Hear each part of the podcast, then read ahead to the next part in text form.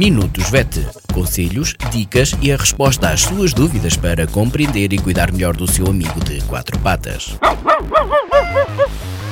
Minutos VET às quartas-feiras pelas 15h20, aqui na sua Vagos FM com a veterinária Ana Neves. Olá a todos, o meu nome é Ana Neves, sou médica veterinária na Clínica Zoo, Clínica Veterinária de Vagos. Bem-vindos a mais uma rúbrica Minutos VET. Esta semana vou falar-vos sobre a importância do raio-x em medicina veterinária. O tema desta semana surge na sequência da mais recente alteração à lei e transmissão da tutela da Direção-Geral da Saúde para a Agência Portuguesa do Ambiente, que obrigou à implementação de mais medidas de proteção e prevenção radiológica e, consequentemente, mais uh, encargos para a utilização deste meio de diagnóstico complementar.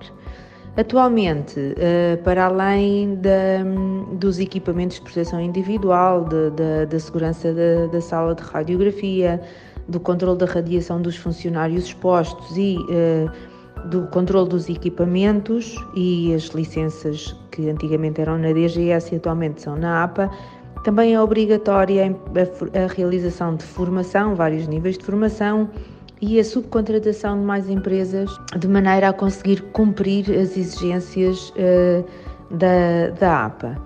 No entanto, a radiografia é uma ferramenta de diagnóstico fundamental à prática clínica, para além da radiografia óssea, que permite diagnosticar fraturas uh, e, a partir daí, delinear toda uma abordagem cirúrgica, caso seja necessário.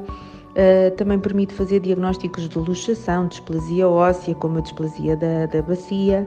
Uh, também temos a radiografia abdominal, que permite detectar corpos estranhos, uh, de estômago, massas, etc.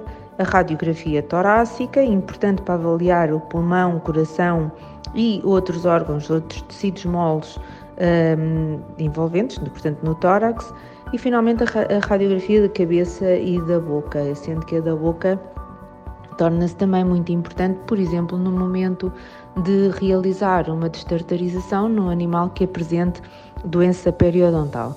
É importante só na, eh, não só na, na medicina de urgência, como também na restante prática clínica e também na medicina preventiva.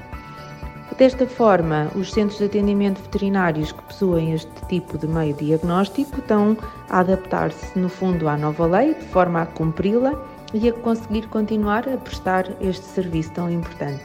Por esta semana é tudo. Obrigada. Até para a semana. Minutos VET. Conselhos, dicas e a resposta às suas dúvidas para compreender e cuidar melhor do seu amigo de quatro patas. Minutos VET às quartas-feiras pelas 15h20, aqui na sua Vagos FM com a veterinária Ana Neves.